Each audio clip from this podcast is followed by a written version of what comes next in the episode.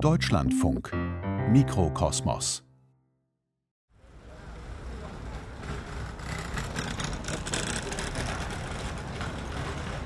Berlin, Anhalter Bahnhof. Wir stehen jetzt vor dem Redaktionsgebäude des Tagesspiegel und ich treffe Olaf Horner, genannt den Taz-Unioner. Der heute eine seiner letzten Schichten macht als Zeitungshandverkäufer. Ist das richtig? Naja, im Prinzip ja. Der meine ist, dass wir davon ausgehen können, dass es irgendwann vorbei ist. Im Sterben begriffen, aber gleichzeitig ist es etwas, was einem so, auch wenn man es richtig mit Gefühl macht, Spaß macht, dass man es eigentlich nicht aufgeben will. Und von daher ist das eine sehr ambivalente Geschichte mit dem Schluss machen, den man selber nicht in der Hand hat.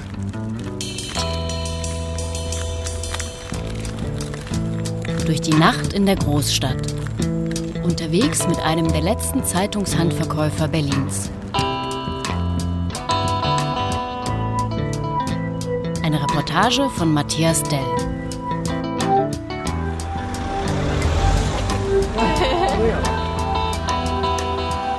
Es ist Samstagabend, halb acht, und ich treffe Olaf Vorne in Berlin da, wo die Bezirke Kreuzberg, Tiergarten und Mitte aufeinandertreffen. Wir sind beide mit dem Fahrrad gekommen, denn das ist Olafs bevorzugtes Fortbewegungsmittel bei der Arbeit.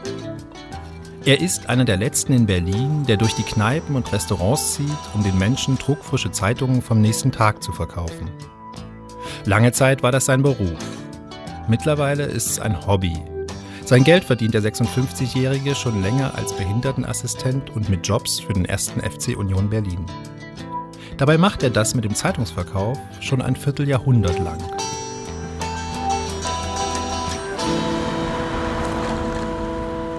Los geht's am Anhalter Bahnhof. Hier wird die Ware abgeholt.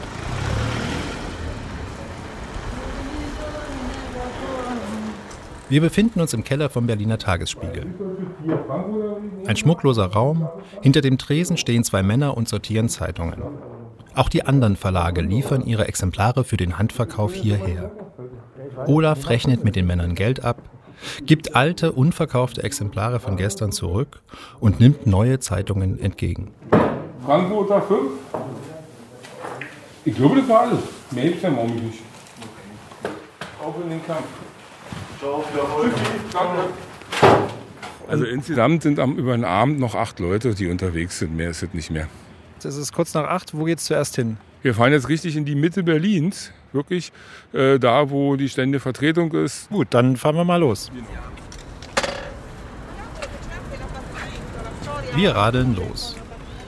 Es sind erstmal drei Kilometer Fahrt, denn Olafs Verkaufstour führt durch die Ausgehviertel von Mitte und Prenzlauer Berg. Also nach Norden, in Richtung Potsdamer Platz. Vor einem unscheinbaren Haus steht eine Traube Menschen auf Bürgersteig und Radweg. Es sind Leute, die zu einem Lasergame wollen. Was ist da? Äh, hier, Lasergame. Vorsicht! Heiß und fettig! Was heißt Lasergame? Naja, das sind Leute unten, die sich wie, wie im Krieg sozusagen äh, gegenseitig abschießen. Das sind ehemalige Schächte hier. Berlin hat auch so viele Untergrundstrecken, die da nicht genutzt werden und die, gerade hier am Anhalter Bahnhof, sind da seit Jahren unten drin. Das heißt, sowas kriegst du auch logischerweise mit, dass du weißt, was in der Stadt so passiert. Das ist gerade der Grund, warum man eigentlich noch unterwegs ist. Weil man mit, mit, seiner, ja, mit, mit seinem Blick auf die Welt, den man hineinbringt in eine Gaststätte, die manchmal ein sehr separater Ort sein kann, also ein sehr örtlicher Ort. Der Wirt zum Beispiel, der nie rauskommt, die Stammkunden, die immer in derselben Kneipe sitzen. Und mit mir kommt die Welt hinein. Also die Welt nicht, aber der Blick auf die Welt. Olaf ist ein Original, was für das Verkaufsgeschäft wichtig ist.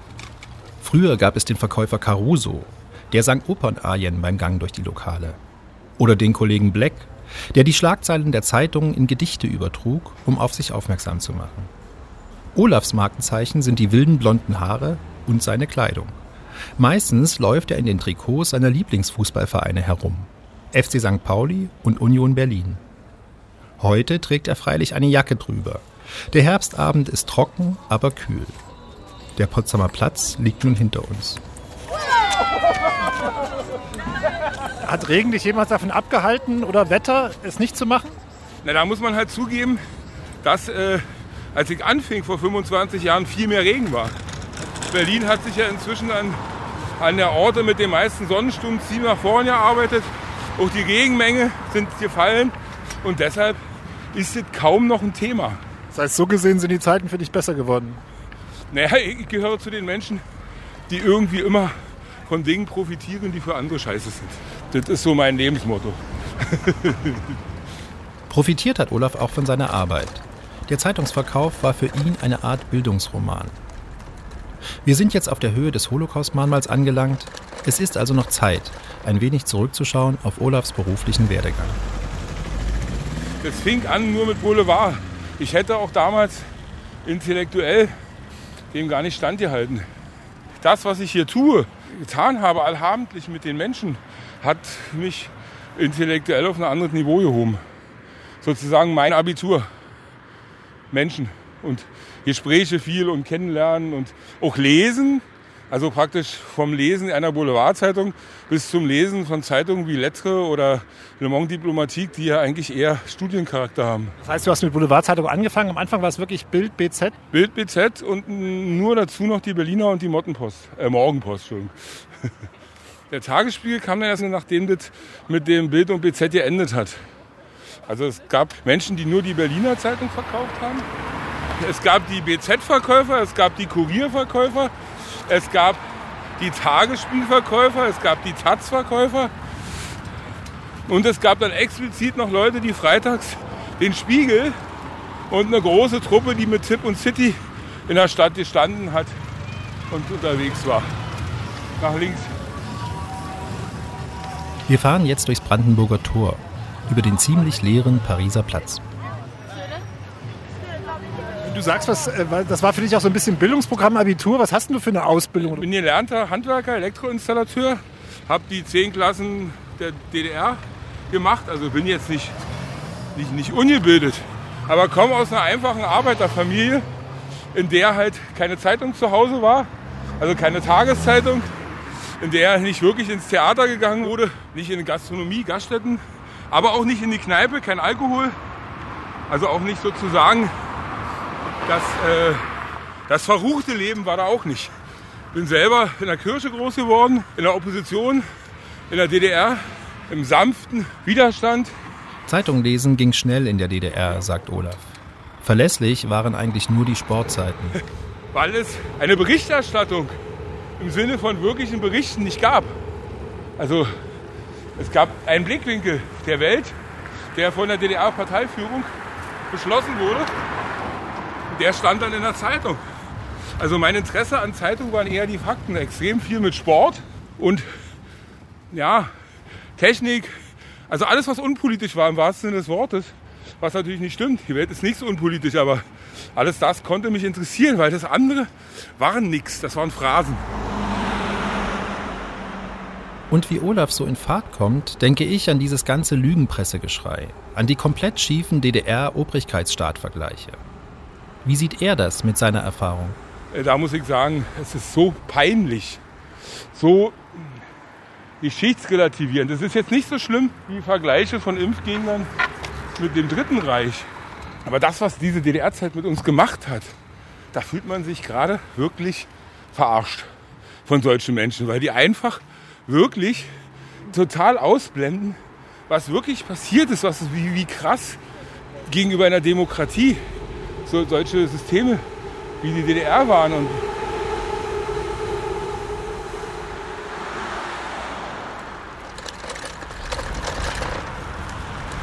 Mittlerweile sind wir auf unserer Tour beim ersten Lokal angekommen. Das Cavallino Rosso, ein gehobenes italienisches Restaurant in der Nähe der Charité.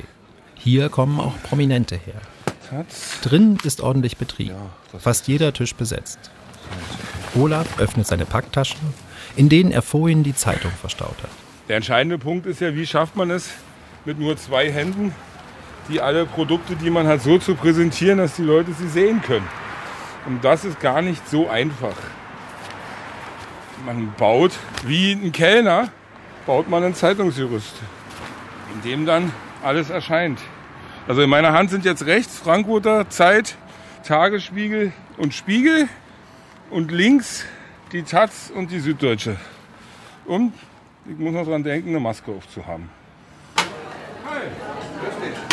Der Wirt steht direkt hinter der Tür. Groß, freudig, einladend. Begrüßt Olaf, der schon mit einem Auge den Gastraum sondiert, und macht Späße mit mir. Ach so, du verfolgst äh, den Superman. Äh, Wie lange kommt der schon her? äh, eine Ewigkeit. 100 Jahre, 120. Ist eine Institution hier in Berlin. Ja, Werden Sie ihn vermissen? ja die kenne ich persönlich. War- hat mir immer am Abend eingeladen ja, zu, zum Essen und zum Fußballspiel. Aber er kommt ja nie mit, weil er nie Zeit hat. Va un po', oh, das ist das Leben, die schreckliche Wahrheit. Das ist das große Wahrheit der Gastronomen, Ja, genau. dass sie am Ende des Tages nur ihr eigenes, die kennen nur ihr eigenes Restaurant. Ja, Am Ende ja.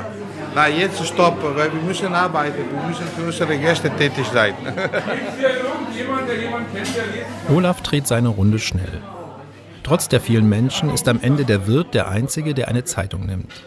Das hat auch damit zu tun, sagt der erfahrene Zeitungsverkäufer, dass die Titelseite vom aktuellen Tagesspiegel für den Handverkauf nicht gerade geeignet ist.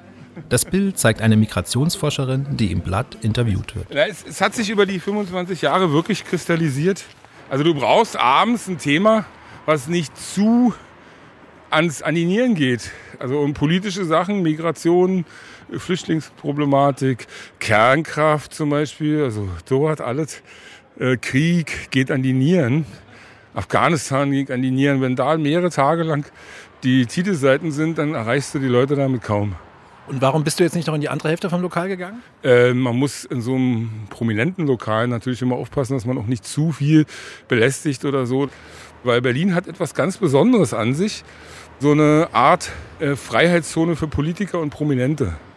Also bis auf jetzt so Borchardt und sowas, das man kennt, wo das erwünscht ist, dass die Medien hinterher haben, hat jeder eigentlich in Berlin die Garantie, er geht in eine Gaststätte oder sowas und er wird nicht behelligt. Es ist nicht so, dass die Menschen mit einem nicht in Kontakt kommen. Man redet mit Politikern oder Prominenten, alles. Aber es muss auf einer Basis passieren, dass sie nicht dazu gedrängelt werden, sondern das selber wollen müssen. Sie habe ich zum Beispiel geschafft, den ersten Eulenspiegel mit dem Titelbild mit äh, Frank-Walter Steinmeier, lebt er noch, an Frank-Walter Steinmeier zu verkaufen. Und äh, wie hat Frank-Walter Steinmeier reagiert? Äh, Er hat gelacht und äh, seine Lebenspartnerin, Frau, glaube ich, ist das ja, war dabei und haben mir die Zeitung abgekauft und haben mir ein Exemplar signiert. Und hat er da einfach auf dem Titelbild Lebt Frank-Walter Steinmeier noch Ja geschrieben? Ja, genau. Wo fahren wir jetzt hin? Zur Gipsstraße in die Richtung. Also Linienstraße, Fahrradstraße, da lang jetzt.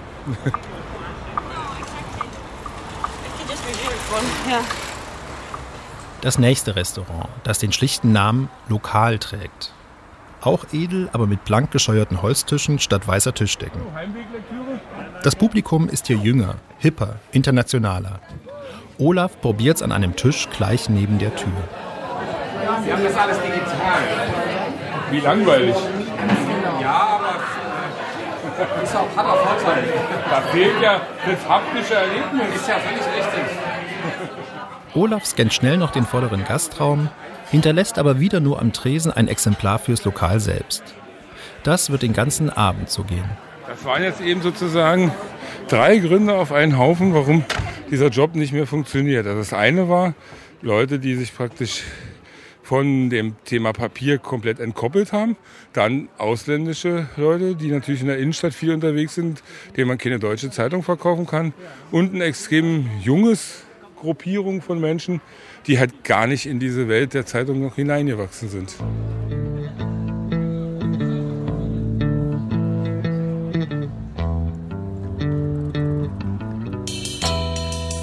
Das Tolle an Olaf ist, er ist so viel mehr als ein Verkäufer. Auch ein Welterklärer und Stadtfuchs. Er hat im Selbstverlag einen Kneipenführer herausgegeben, veranstaltet Lesungen, versorgt die Menschen mit Geschichten. Und die Bars mit Kleingeld. Das gehört auch zu seinem Service.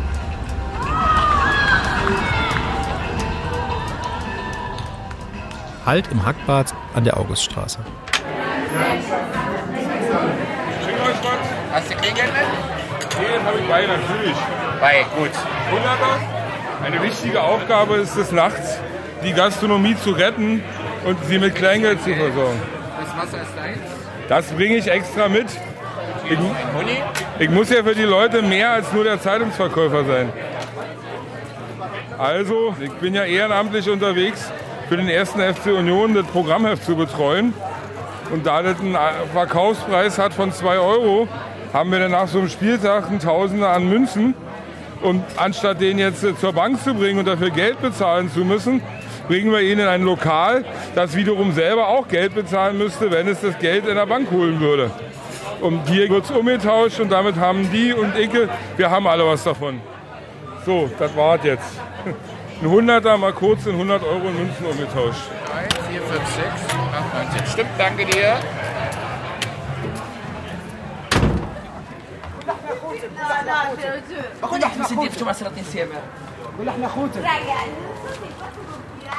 Unser Weg führt nun den Prenzlauer Berg hoch. Wenn eine Bahn käme, würde er einsteigen, sagt Olaf. Er sei nämlich faul. Kommt aber keine. Also radeln wir durch die leeren Straßen und reden noch ein bisschen übers Geld. Oder besser, über Ökonomie, Kapitalismus, das Leben und den ganzen Rest. Wir haben jetzt hier gerade so Leute gesehen mit so Essenskartons, also Leute, die Essen ausliefern. Wäre das für dich was Vergleichbares? Nein, nein, überhaupt nicht. Gerade, äh, also ich habe es mir früher mal vorstellen können, als es noch so war, dass man kassiert hat. Aber nicht mehr mit dieser Variante, dass man einfach über online bezahlt wurde und man nur abgibt. Weil dir der Kontakt zum Menschen dann wichtig ist. Nur dazustehen und in der Hand zu drücken und wieder zu gehen? Nö. Das ist auch die komplett umgekehrte Situation von dem, was du machst. Du gehst in Gruppen rein und versuchst was loszuwerden und da holst du das Essen aus der Gruppe raus und bringst es zur Einzelperson. Genau, und, und hier ist es mein, also ich bin derjenige, der, der diesen Kaufvorgang initiiert, der die Leute anspricht. Also was ich mache, ist eigentlich der pure Kapitalismus, dass ich Bedürfnisse in einem Menschen wecke, die er noch nicht hatte, als ich noch nicht da war. Und gleichzeitig ist es aber wiederum das, was im Kapitalismus fehlt. Ich wecke das Bedürfnis nach Bildung. Und das ist natürlich der Anachronismus eines Kapitalismus, dass man auch, wenn man die Bildung haben will, die den Kapitalismus menschlicher macht, äh, gleichzeitig kapitalistisch handeln muss. Also ich bin der erlebte Widerspruch eines Menschen, der den Kapitalismus so nicht haben möchte, wie er ist, ihn aber so nutzt, wie er ist. Wo geht das jetzt weiter mit dem Kapitalismus nutzen? Äh, jetzt kommen wir in einen Laden, der von, von soweit ich weiß, von der russisch-ukrainischen Community geführt wird, das Chagall. Wenn andere Menschen davon träumen, mal eine Weltreise zu machen, ich habe sie jeden Abend, wenn ich Zeitung verkaufe. Doch auch im Chagall geht wieder nur ein Exemplar ans Lokal. Da kann man wehmütig werden, an früher denken, als Olaf und seine Kollegen an einem Abend so viel verkauften, dass sie zwischendurch neue Ladung aufnehmen mussten. Da fuhren dann Kuriere vom Verlag bestimmte Kneipen ab, um Nachschub für die Verkäufer zu deponieren. Olafs Rekordnacht war der Abend des 11. September 2001. Damals hat er 368 Zeitungen verkauft. Hat jemand von euch Interesse an den Enthüllungen über Springer? Bis vor ein paar Jahren waren es noch 130, 140 Exemplare, die er an guten Abenden los wurde. Ein Satz mit X. Das war nix. Hi. Hast du den Job manchmal so gemacht, dass du richtig auf ihn angewiesen warst? Ja. Der Job hat mich sozusagen aus, aus den Scheitern meiner vorherigen Jobs äh, rausgeholt. Also ich, ich bin erst als Elektriker gescheitert, vor allem an den Uhrzeiten, die dieser Job hat. Dann bin ich daran gescheitert zu denken, dass ich Auto fahren kann als Hermesfahrer und auch an den Bedingungen, die dieser Job damals schon hatte, vor 27 Jahren. Inzwischen ist es ja nur noch viel schlimmer. Und äh, da bin ich dann rein, dass ich da was gefunden habe, wo ich mich sozusagen wiederfinden konnte und neu erfinden konnte, komplett. Und habe mich auch seitdem komplett neu erfunden. Das hat geklappt. Heute ist Olaf Forner eine Institution. Er gehört für viele zum Berliner Nachtleben dazu. Die Menschen kennen ihn, quatschen ihn an. Meistens geht's um Fußball. Olaf, Eisern. Na, Digi? Alles schick, oder? Nee. Warum? Olaf, lass mal Olaf. Hertha hat heute 1-0 gewonnen. War mal wieder Zeit. Bei Hertha war das halt so. Der ist doch keine Howie! Nee, du weißt doch, dass ich der Einzige bin von Union, der das liebt, wenn Hertha gewinnt. Ja, das stimmt auch wieder halt so. Wenn wir schon mal die Schüsse müssen halt Ich so bin, hab als Herthaner angefangen. Mein Bruder hat gespielt bei Hertha, du weißt. Natürlich nicht. Wisst du? Ma Marzino Dinzel? Ja, ja, das ist dein Bruder. Ich bin morgen in Hamburg. Na, was wohl? St. Pauli gegen Hansa Rostock. Uh, du Ausschreitung also, wa? Wie? Du kannst dich wohl erinnern an diese Spiele, oder? Ja, auf jeden Fall. Ausschreitung also, ja. Wo ist Polizei aufkommen also, ja. Ich muss weiter. Du, du hörst ja, ne? Ja. War mir eine Freude mit euch. Ja, bis dann.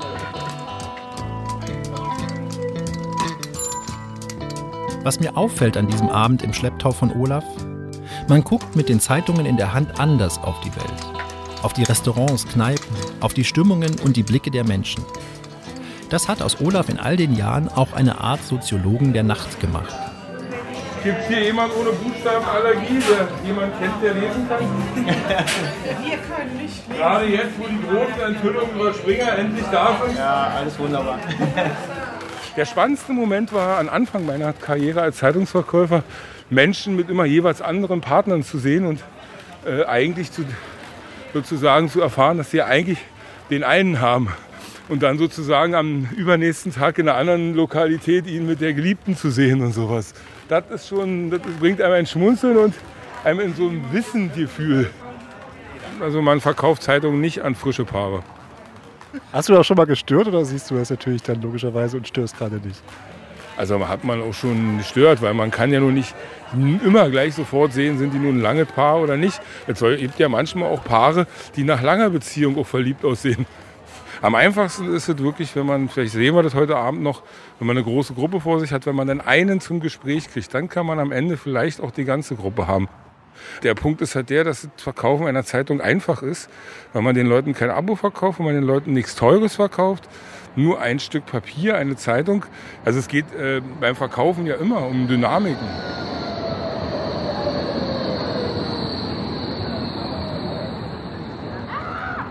Und tatsächlich ergibt sich an diesem Abend noch ein solcher Moment. Im Lokal Weinberg in der Winzstraße, Prenzlauer Berg. Endlich gelingt es Olaf, eine Gruppe in ein Gespräch zu verwickeln. So. Entschuldigung, die Störung. Gibt es hier jemand ohne Buchstabenallergie? Sonntagszeitung? Du einen Tagesspiegel oder so? Ja. Was willst du da dafür? Äh, 2,30 Euro. Taz vom Wochenende. Wir waren mal in jeder Nacht hier in Berlin 300, 400 Leute, die unterwegs waren, als ich vor 25 Jahren anfing. Und jetzt sind wir noch achte. Wir haben auch schon lange keinen äh, mehr gesehen, ehrlich gesagt. Und so wie ich sind wir vielleicht noch vier oder fünf, die wirklich an die Tische gehen und die Leute noch belästigen mit Bildung. So das Ich danke für die Zeitung. Gerne, danke. Tschüss. Schönen Abend.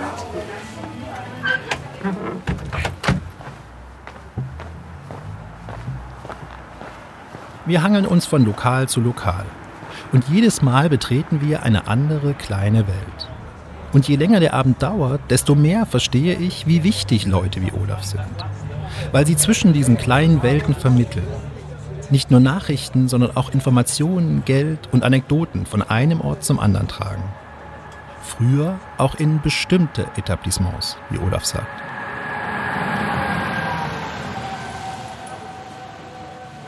Na, die ganze Thema äh, sexuelle Dienstleistungen, die gehörten die ganze Zeit äh, am Anfang, solange ich Boulevardpresse verkauft habe, mit zum Portfolio eines Zeitungsverkäufers. Man ist also nachts an Sexbars, Sexkinos, äh, solche Prostitutionsstätten gegangen, weil A, die Mädels was zu lesen haben wollten, BZ oder Kurier, und die Inhaber auch wissen wollten, ob ihre Anzeigen, die sie geschaltet haben, auch wirklich in den Zeitungen drin waren.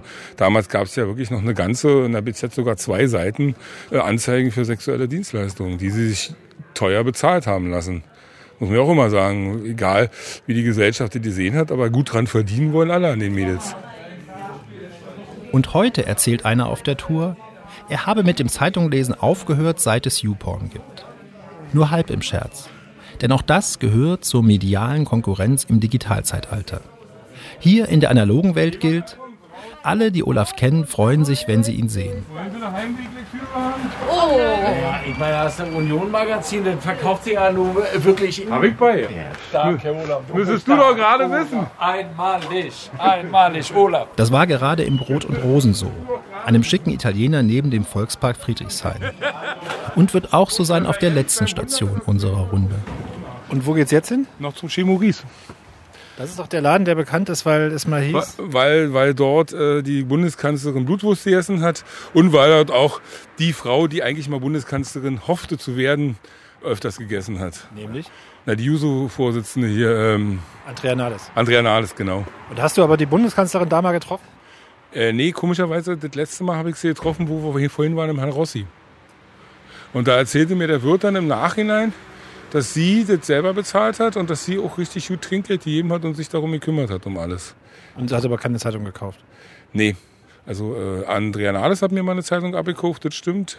Äh, Daniel Brühl habe ich mal eine Titanic verkauft, in der ich ihm erklärt habe, dass er doch eigentlich, dass er stolz daran sein kann, dass er in der Titanic eine ganze Seite gekriegt hat, wo er verballhornt wurde, weil da musste man schon berühmt sein, um das zu kriegen. So eine Sachen, also über viele Geschichten, über die Jahre. Das sind halt so die schönen Momente.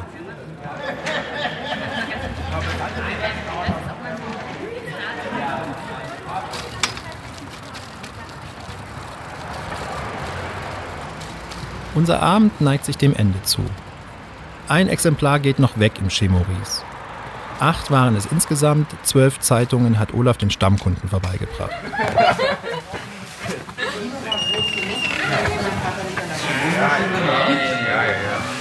Der Kellner versucht, Hoffnung zu verbreiten. Halt, irgendwann fangen die Leute auch wieder an zu lesen. Ne? Das kommt ja wieder.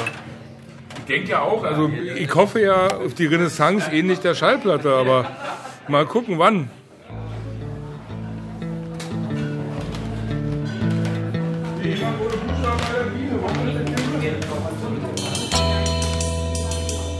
Und dann ist unsere Runde vorbei.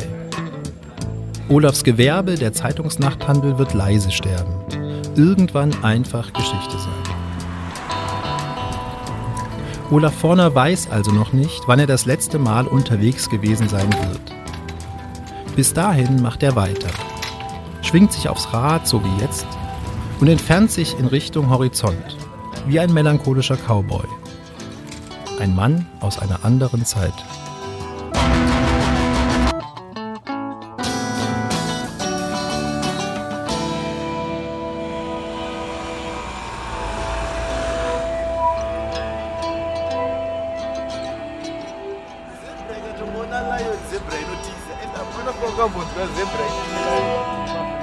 Durch die Nacht in der Großstadt.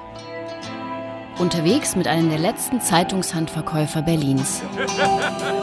Eine Reportage von Matthias Dell. Ton und Technik Jean Jimczak. Regie Dörte Fiedler. Redaktion Christiane Habermals.